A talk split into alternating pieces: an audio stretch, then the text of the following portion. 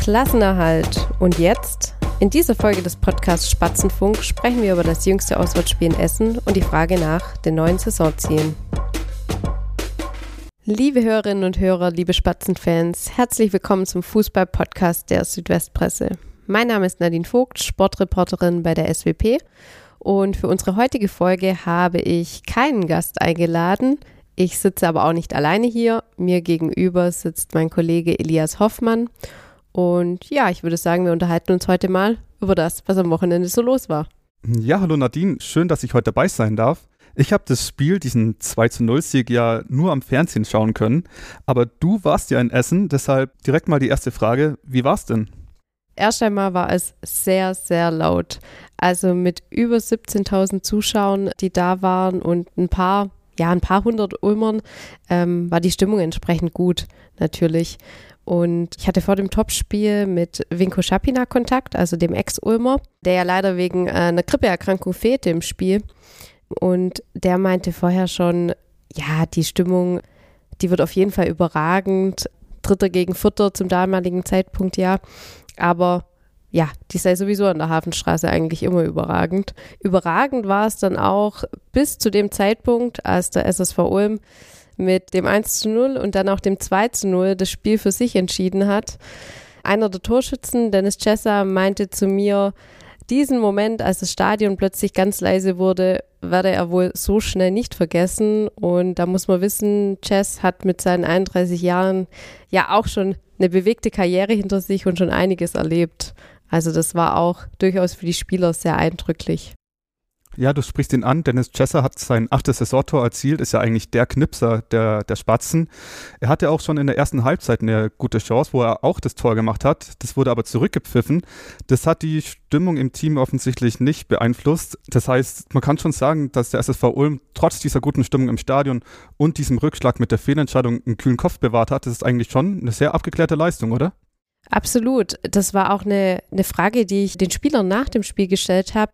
Ihr habt euch da davon nicht beirren lassen. Wie, wie, hat das funktioniert? Und ja, die meinten natürlich relativ abgeklärt, nee, sie waren gut im Spiel drin und sie haben das auf dem Spielfeld auch gar nicht so richtig mitbekommen, dass es tatsächlich eine Fehlentscheidung war. Also der Schiedsrichter hat ja auf Abseits gepfiffen, weil er dachte, dass Chessa quasi der, der letzte Mann vorm Torwart war, aber tatsächlich war hinter den beiden noch ein Spieler, weshalb es einfach kein Abseits war. Und genau, die Spieler haben das so gar nicht mitbekommen und haben sich dann halt gedacht, okay, weitermachen, es läuft ja auch für sie. Und das haben sie dann auch gezeigt. Du hast gerade eben schon angesprochen, das war damals Dritter gegen Vierter, ein Top-Duell der dritten Liga. War es denn auch spielerisch ein Top-Duell? Ja, würde ich absolut sagen. Also äh, beide Mannschaften sind sich da auf Augenhöhe begegnet und schenkten sich auch nichts. Und ja, beide Mannschaften wollten da auch was Zählbares holen, weil äh, irgendwie klar war, für Essen geht es darum, den Anschluss an die Aufstiegsplätze zu wahren. Und Ulm konnte natürlich seinen sehr, sehr guten dritten Platz verteidigen. Und man muss einfach sagen, die Spatzen haben das durch die Bank weg sehr, sehr gut gemacht.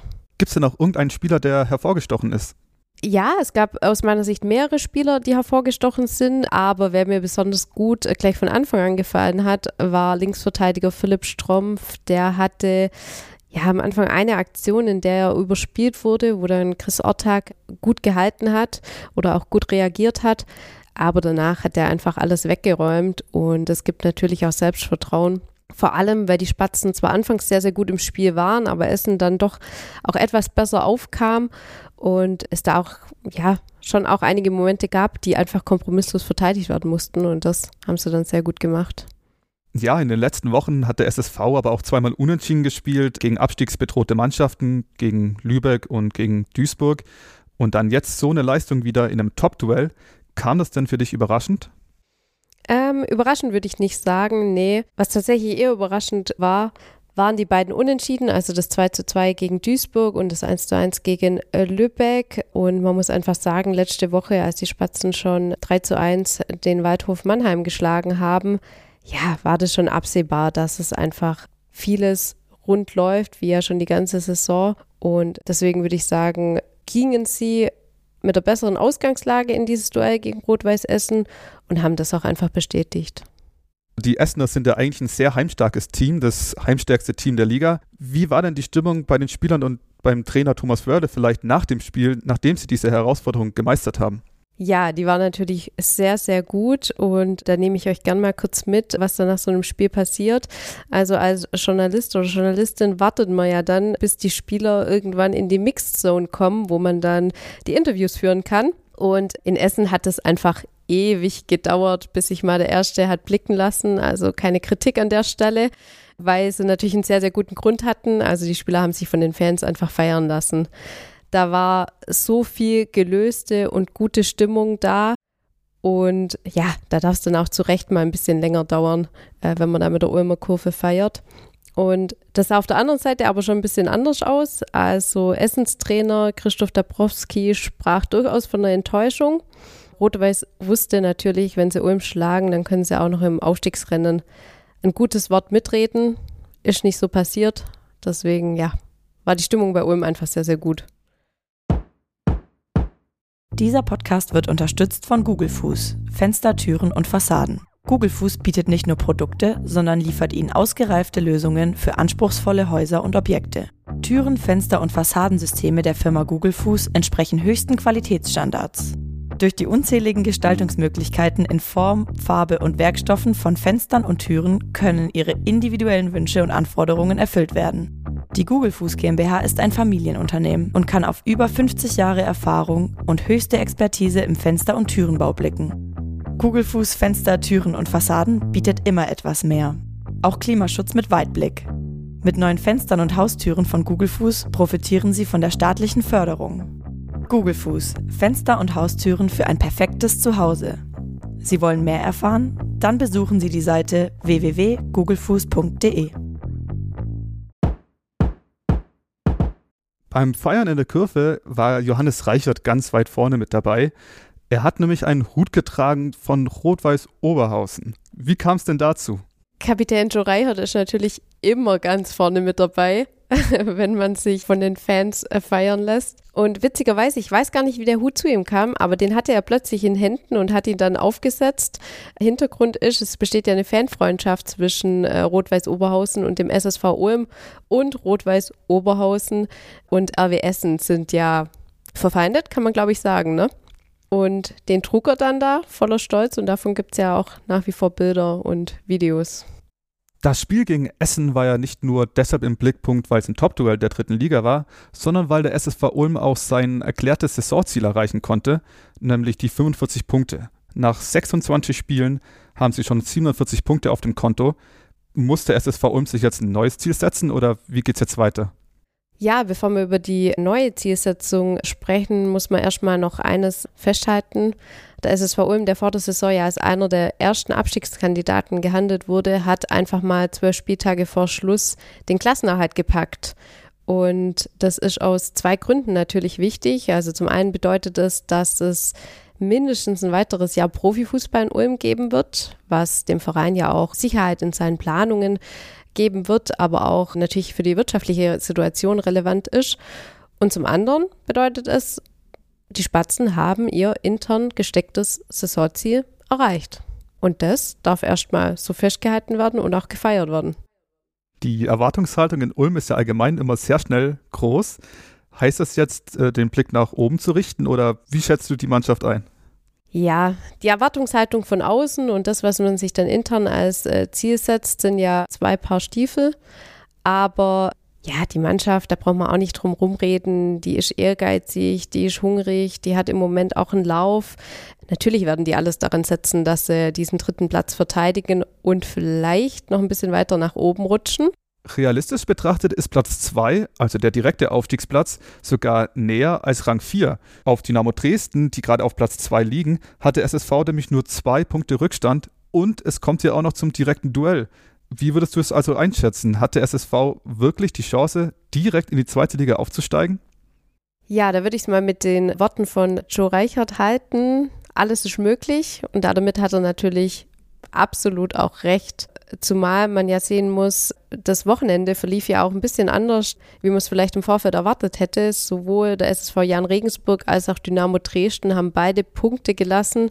Beide haben verloren. Der SSV Ulm als Dritter hat gewonnen und ist jetzt näher an Dresden rangerückt. Du hast gesagt, zwei Punkte sind es noch. Natürlich. Also äh, in Ulm darf man sich durchaus auch mit dem Gedanken auseinandersetzen, dass sogar der direkte Aufstieg möglich wäre, möglich sein könnte.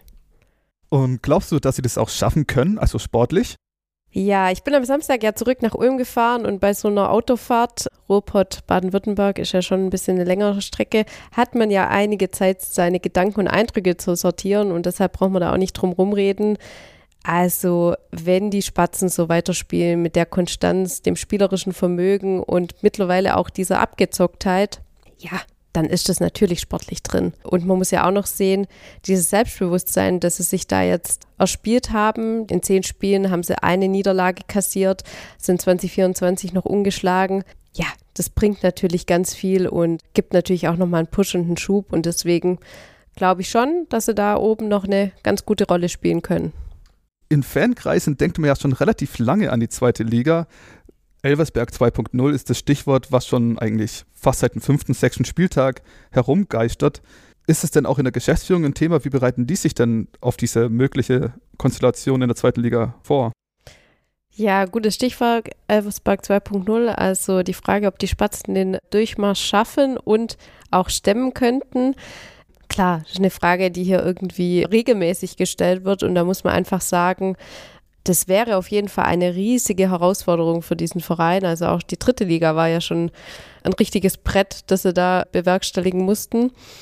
Und trotzdem muss man natürlich die Chance auch ergreifen, wenn sie sich einem die so bietet. Und trotzdem kann man, wenn man diesen Aufstieg sportlich schaffen würde, den ja natürlich nicht verwehren. Also das heißt, ich weiß aus gut informierten Kreisen, dass natürlich die Lizenzunterlagen für die zweite Liga vorbereitet werden und da muss man natürlich auch sagen, wenn sie das jetzt nicht machen würden und am Ende ganz oben stehen oder in einem der ersten drei Plätze stehen würden, wenn man den Aufstieg sportlich geschafft hätte, aber dann die Lizenzunterlagen nicht äh, rechtzeitig abgegeben hätte beim DFB, das, das könnte ich natürlich nicht verkaufen.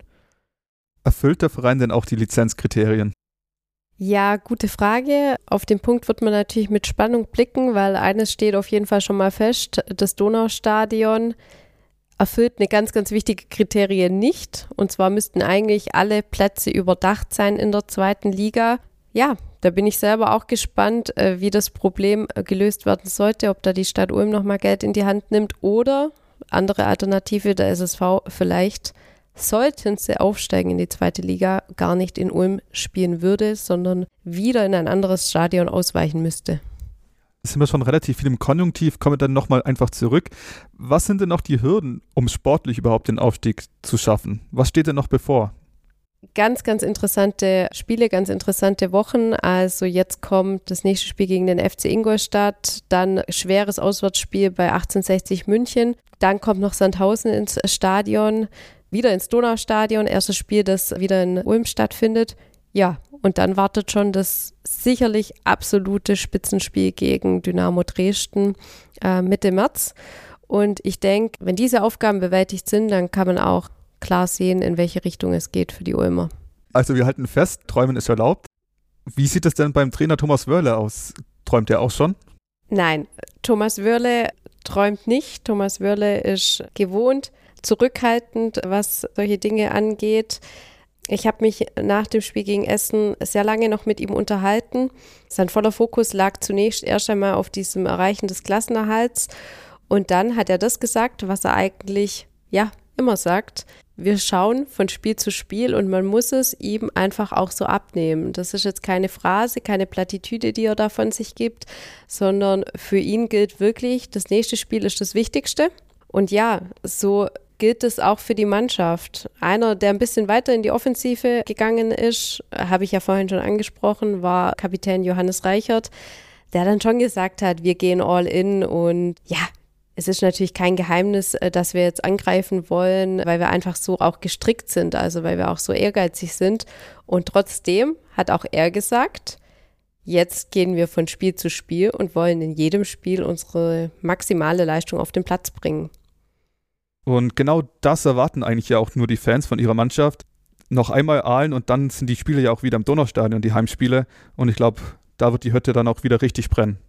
Ja, ich glaube, wir dürfen gespannt sein. Ich freue mich auch schon sehr drauf, wie es jetzt weitergeht beim SSV OM.